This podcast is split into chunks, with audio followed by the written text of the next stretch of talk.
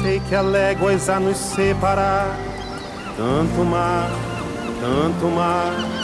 Sei também quanto é preciso para navegar, navegar. Tanto mar. A cultura lusófona no mundo. Gosto de sentir a minha língua roçar a língua de Luiz de Camões. Gosto de ser e de estar. E quero me dedicar a criar confusões de prosódias e uma profusão de paródias que encurtem dores e furtem cores como camaleões. Gosto do pessoa na pessoa, da rosa no rosa. E sei que a poesia está para a prosa, assim como o amor está para a amizade. E quem há de negar que esta lhe é superior? E quem há de negar que esta lhe é superior? E deixa os portugais morrerem a míngua. Minha pátria é minha língua. Fala, mangueira, fala! Bem-vindo, caros ouvintes de língua portuguesa, às ondas de tanto mar. Meu nome é Roberto de la Santa e hoje, na RDP Internacional, vamos receber Graziela Moreto. Olá, Roberto. Olá a todos os ouvintes. Obrigada pelo convite. E hoje a nossa conversa vai ser sobre a nossa língua portuguesa. Então estamos falando com a Graziella, que é atriz e dramaturga. Talvez o público internacional a conheça pelo papel em Cidade de Deus, um filme que teve uma grande audiência no mundo inteiro, em que ela faz o papel da jornalista Marina Sintra. E a Graziella é estudiosa aqui na Universidade Nova de Lisboa de Estudos Portugueses, se formou em Letras, Escrita Criativa e Artes Dramatúrgicas na PUC e na Universidade de São Paulo e estava aqui me dizendo sobre aquilo que nos une e nos separa na língua portuguesa. Como é isso? Ah, uh, Roberto, acho que para gente que tem também, além dessa ocupa esse lugar do imigrante aqui, né, em Portugal. Eu tô cá há 12 anos e, enfim, 12 anos vindo para Portugal todos os anos, trabalhando aqui, fazendo teatro e criando um diálogo assim, né, com o lugar e um interesse muito nosso também, um interesse intelectual nosso, muito na troca, na experiência de viver a cultura mesmo em profundidade, não apenas como turistas. Desde a primeira vez que a gente veio para cá, nossa intenção sempre era, por exemplo, ter uma atuação como atores, eu e o Pedro Cardoso, que é meu companheiro e com quem eu ultimamente tenho desenvolvido uma parte dos meus trabalhos, está é, tá em cena é, fora de um contexto também de mainstream, ou seja, a gente trabalha aqui é, muito orientado para o que seja a, nossa experiência mais possível é, dentro da realidade do lugar. Então, nosso interesse sempre foi estar fazendo teatro nas comunidades. A gente é, sempre buscou estar fora um, numa linha mais alternativa, em, em, mesmo interessado em pertencer né, à, à, à, vida cultural. E não ser um evento, um acontecimento que é porque nós somos brasileiros, viemos Algo ou tem. De fora. É, mesmo essa coisa midiática, né? O Pedro, por acaso, é muito conhecido da televisão, então acaba que poderíamos estar fazendo, sei lá, né, três semanas no Tivoli e, entretanto, a gente dá preferência a estar cinco meses em cartaz no TIO, que é o Teatro Independente de Oeiras, porque criamos uma parceria ali com o Carlos Almeida Ribeiro, que é o diretor do teatro, uma pessoa que nos acolheu, e, e aí a gente se sente muito mais pertencente, exato, dentro da, daquilo que é a vida né, cultural das pessoas, e não esse evento que vem de fora. Então, para nós sempre foi uma intenção de, de nos misturarmos mesmo com com o lugar, com as pessoas, trazer a nossa, a nossa identidade, que já é tão, de certa maneira, é, construída a partir né, da, da, da, mistura, que é a mistura, é, a herança que nós temos do, do português que nos colonizou e também a nossa, o nosso input. E a gente sempre quis que isso formasse esse diálogo. Nossa vinda para cá tem essa intenção. E claro que a língua para mim sempre foi muito importante. Como você disse, eu cursei letras, foi um dos primeiros cursos que eu fiz na universidade junto com o teatro. Fiz a escola de arte dramática e letras na USP ao mesmo tempo. E depois eu, é, enfim, complementei essa formação com um curso de formação de escritor da PUC no Rio de Janeiro, porque era importante para mim até que, profissionalmente, né? Eu escrevo para televisão, para cinema e também, principalmente para teatro. E eu sabia que aquilo era para mim uma coisa importante, mas porque eu tenho um interesse assim inesgotável nessa nesse trânsito do português. E principalmente porque vindo para cá eu percebi aquilo que até a gente já conversou uma vez que é, existe para nós essa realidade de pertencermos à elite falante do português no Brasil e, enquanto imigrantes, experimentarmos sermos a versão desprestigiada da língua é, aqui em Portugal, enfim, não sei exatamente, não tenho a experiência de, de, de ser falante de brasileiro em outros países da lusofonia, né? Eu nunca fui para África, nunca fui para Cabo Verde, nunca fui para outros países que falam português, então... Conta um bocadinho disso. O que, que é falar brasileiro, o que, que é falar português? É, já começa por aí, né? Quando a gente diz falar brasileiro, a gente já recebe aqui em Portugal imediatamente uma pequena retaliação que é não existe brasileiro, tudo é português.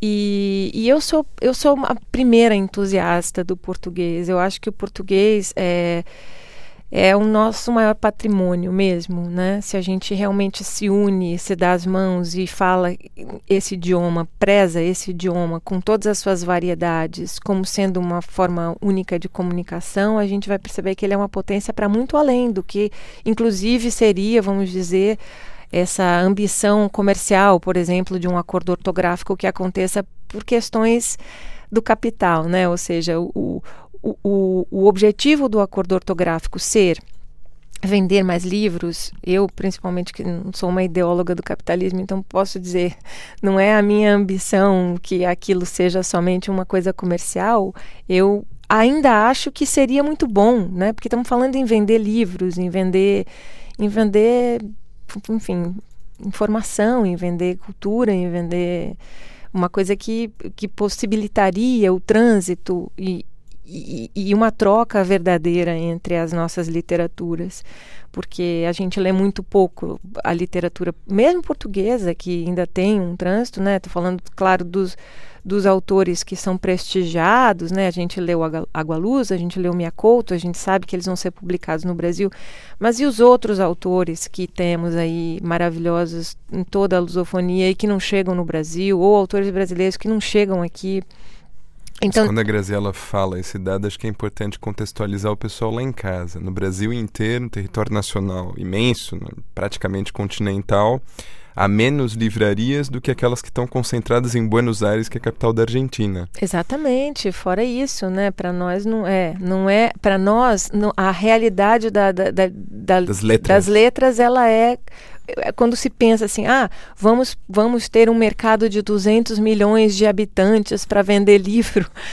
Não, não, é não vamos. Precisamos trabalhar para que esses 200 milhões possam se interessar pela literatura antes de que a gente ache que o, o acordo ortográfico vai resolver um problema que é escoar uma produção ou vender livros para. Aqui em Portugal teve um vivo interesse. Há um grande debate desde praticamente dos anos 2000 a respeito, até de antes, né? O acordo começa em 90, sobre os prós e os contras do acordo ortográfico. Isso foi tema de jornais, revistas, debates públicos em Portugal.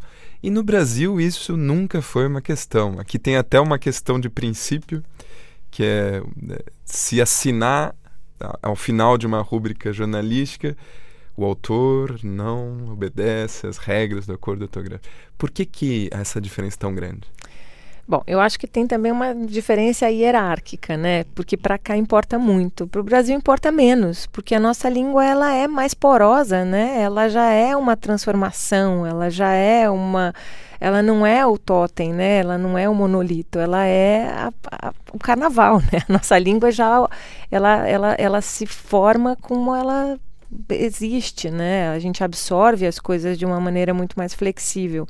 Acho que no Brasil existe um interesse da academia em que isso aconteça e pouca difusão popular, porque, enfim, temos esse aí, justamente essa dificuldade que você já apontou, que é o fato de não termos uma grande plateia de leitores, né?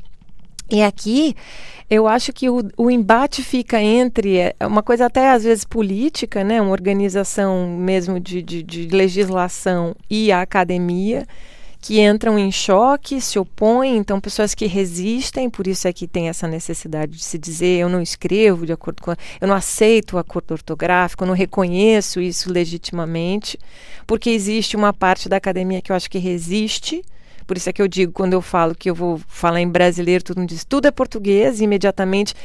Então, é nessa, eu acho que nesse lugar é que a gente tem que mexer. Eu acho que o mundo está desintegrado de uma maneira tão total em volta da gente que quando a gente pensa, agora falando até em termos capitalistas, no português como um commodity, a gente tem muito mais aqui a se apegar eh, nas questões éticas do que propriamente nessas questões que são o que é que é a língua em si. A gente tem que se apegar no que é que vai fazer uma vida boa para todos os falantes de português no mundo inteiro, inclusive do ponto de vista econômico porque somos uma potência. Então, se a gente ficar brigando por, por tipo de crase ou qualquer outra coisa e a gente desconsiderar que existe uma possibilidade de abrangermos e engajarmos mais falantes de português na compreensão da importância de termos uma língua com essa expansão né, no mundo, a gente vai se unir e não se separar.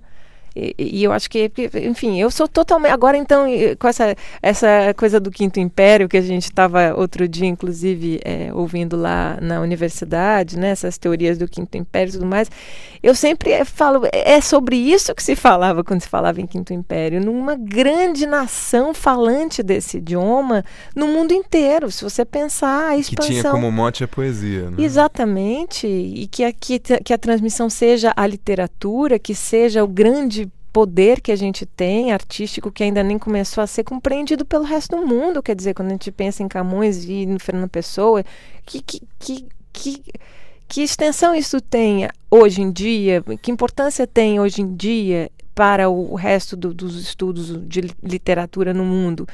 essa literatura e o poder que a gente sabe que ela tem, a força que a gente sabe que ela tem. O que, que é exatamente que vai fazer isso ser divulgado? É a nossa é a nossa, enfim, intenção de agarrar o português pela unha e dizer ele é nosso de todos nós, né? Então, quando eu digo que a gente aqui é o falante da versão desprestigiada do, do idioma, independente de sermos ou pertencermos de alguma maneira a uma elite intelectual ou, ou política ou econômica, é porque a gente sente que quando você fala em brasileiro aqui, você é de alguma maneira tá, é um código que é muito facilmente, talvez até muito mais evidente você, quando fala em brasileiro, ser imediatamente categorizado. categorizado do que quando você fala em qualquer outro idioma ou com qualquer outro sotaque, né? É verdade. Vou aproveitar essa elipse narrativa, esse corte cinematográfico, para perguntar o seguinte. Portugal foi o terceiro império colonial do mundo e o último a, a conhecer o seu fim. E hoje nós temos a língua portuguesa com 280 milhões de falantes, né?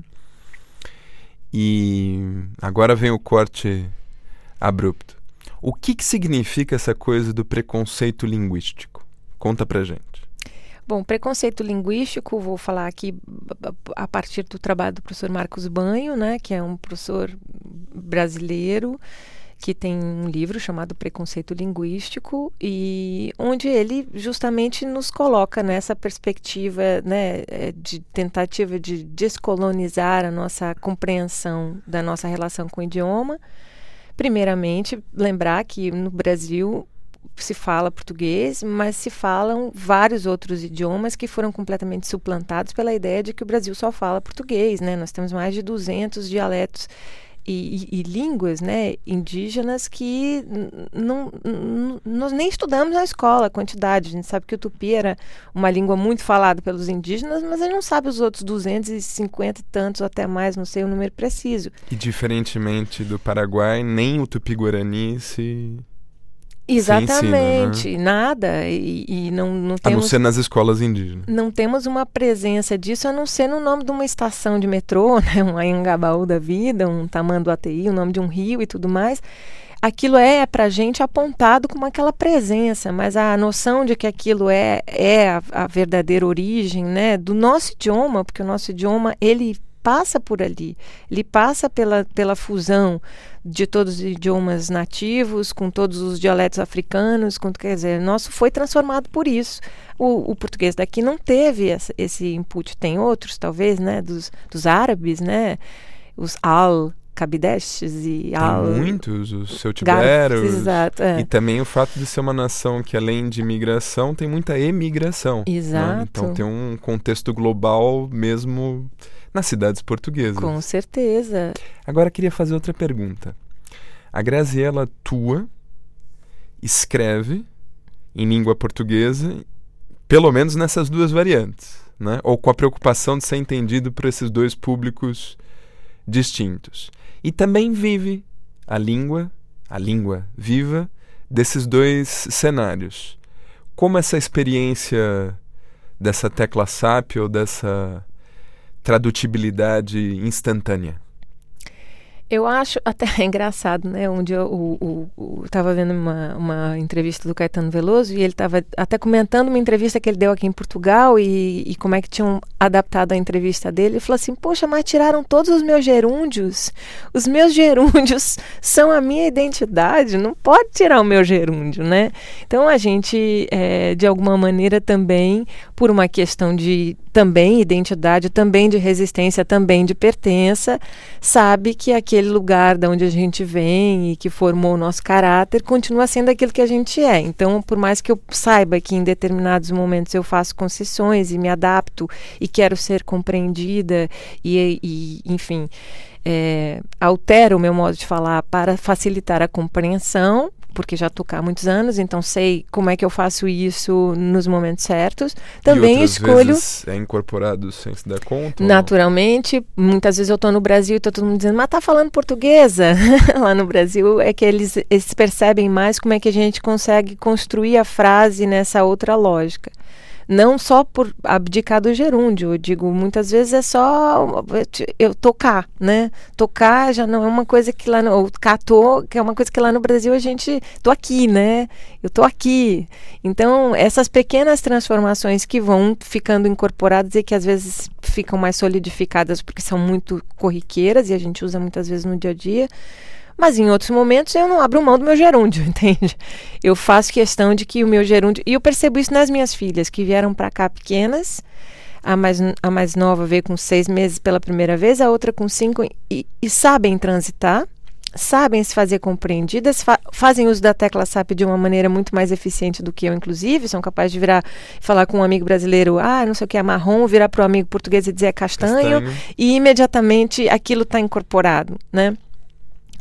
E até mesmo com a coisa do sotaque, tem uma habilidade maior, elas detestam quando eu falo com um pouco de sotaque português, elas dizem, mãe, para, para, para, para. Não, mãe está fazendo muito mal. Elas são muito exigentes. Exatamente. Tem outro ouvido. E pr- pronto, tem mais habilidade pela própria questão de que tem uma língua mais flexível, né? O músculo ainda está em formação, Sim. então absorve aquilo com mais Claro. destreza, né, do que a gente. E eu acho que eu faço essas concessões aqui e também percebo que tem uma parte minha que resiste por uma questão política, entende? Por uma questão de, de justamente como a gente estava falando, como é o trabalho do Marcos Banho, de, de explicar que existe muita mu- eh, Possibilidade possibilidade de comunicação e que você faz um uso de acordo com cada situação. O importante é você poder dominar a norma culta de modo a. Né, ele dá vários exemplos, e eu tenho um exemplo de uma professora de linguística lá na PUC que contava que ela, que ela falava. é, que, que ela tava, um aluno dela tinha uma nota boa e escrevia tudo direitinho, mas quando ia falar, falava ah, o Flamengo, o Flamengo. Ela dizia assim, mas vem cá, você escreve Flamengo. Você fala Flamengo. Ele falou, mas se eu falar Flamengo para os meus, pros meus companheiros da quebrada, eu tô, que, tô, Tô tô lascado, né?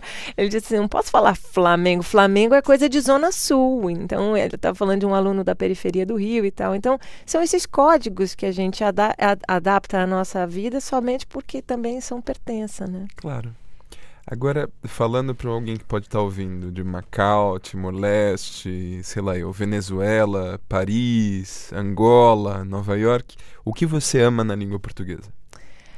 Ai, olha, é, palavras como pedregulho, sabe? Coisas que são assim feitas feitas para enfeitar uma coisa tão simples. A maneira como eu acho que o português dá para tudo uma sonoridade poética. E você ouve isso das outras pessoas que escutam a gente a dizer português, dizem: "Nossa, essa língua soa poética, porque tem tem muito som e tem muito o musical pra, pra, pra, pra, ao mesmo tempo, né? E ela soa exatamente, né? Ela soa teatral. O português tem tem tem tem, tem momentos de evasão, momentos de contração.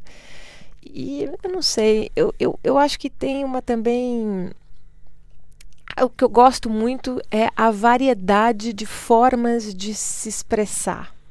Né? Eu vejo, eu falo inglês e morei nos Estados Unidos, as minhas filhas vão para uma escola internacional, então inglês, por exemplo, é uma língua muito corriqueira na minha vida. Há muitos anos. Eu fui morar nos Estados Unidos, eu tinha 22 anos. Então, eu estudei inglês, eu fiz Shakespeare, eu fiz muita coisa relacionada ao idioma, então estudei muito profundamente a língua inglesa também tem um, domínio que é assim acima do average, vamos dizer, por causa e disso. Literário. Exato, porque eu me interesso muito pela literatura, porque pronto. E eu vejo, mesmo estudando inglês britânico e o inglês americano, as diferenças e todas, eu vejo como existe, claro, dentro da, da, da, maneira de propagar ideias, mas não existe na forma de expressar é, em si muitas alternativas, como nós temos no português nosso. E eu acho que é isso. Eu acho que quando eu penso assim nessa resistência da lusofonia, quando eu penso nesse acordo ser uma coisa que é para unir, não para desagregar, eu penso nisso. Antes que o português seja substituído pelo inglês ou por qualquer outro idioma que tenha mais potência econômica, a gente tem que resolver as nossas desavenças para aceitar que ele exista como referência ou como monolito, ou que a gente conheça a etimologia, que a gente se apegue a manter uma língua, uma norma culta que seja fiel às origens do idioma, mas que a gente não abra a mão de deixar ele se transformar para pertencer a todos, a todos nós que falamos em qualquer lugar do mundo português. Seja no registro escrito ou falado. Né? Exatamente, alguma coisa que nos una, pronto. Se tivermos que aceitar aí que temos uma literatura que circula por toda a lusofonia, mas que a, adota uma regra única, por que não, né? Porque a gente vai resistir, porque a gente vai se impor. Mesmo que seja pronto, por uma ambição comercial, mesmo que seja para vender livro para 280 milhões de pessoas, mas que seja. Oxalá que fosse. Exatamente, que seja por um, por um motivo real, né? A gente vai fazer pessoas lerem em português. Né? Todos esses que aí estão atravancando o meu caminho eles passarão, eu passarinho. Algum poema, canção ou excerto de língua portuguesa para fechar o nosso encontro? Ah, vou tentar lembrar como é que como é que é aquele verso do é, todos esses que aí estão atrapalhando o meu caminho, eles passarão, eu passarinho. E nós passarinho. Muito obrigado pela tua participação, Grazela. Obrigada a vocês e um Beijo para todo mundo no mundo inteiro que fala português.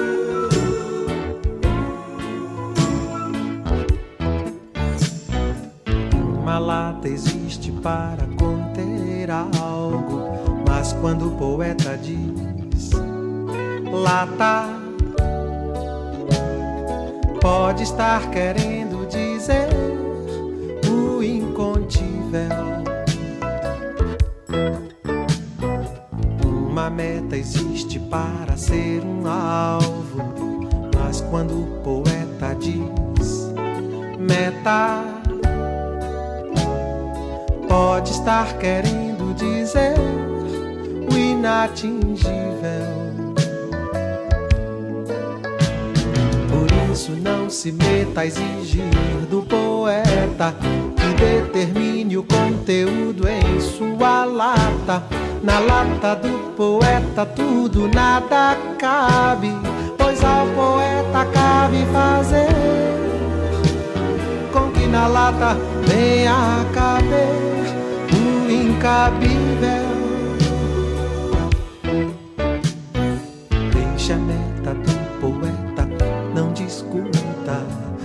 Deixe a sua meta fora da disputa, meta dentro e fora, lata absoluta. Deixe-a simplesmente metáfora. Uma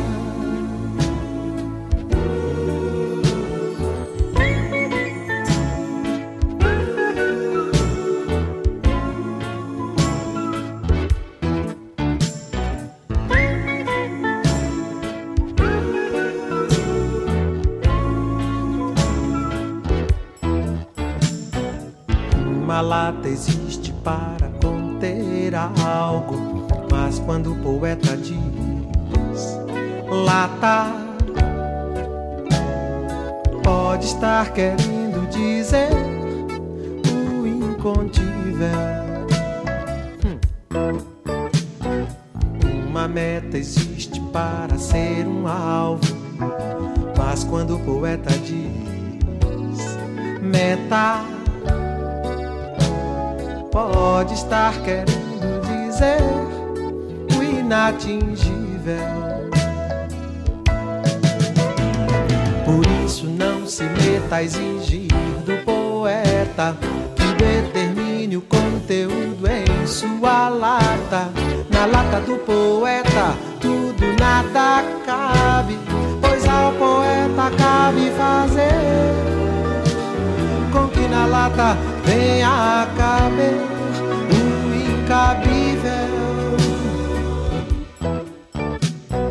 Deixa a meta do poeta, não discuta.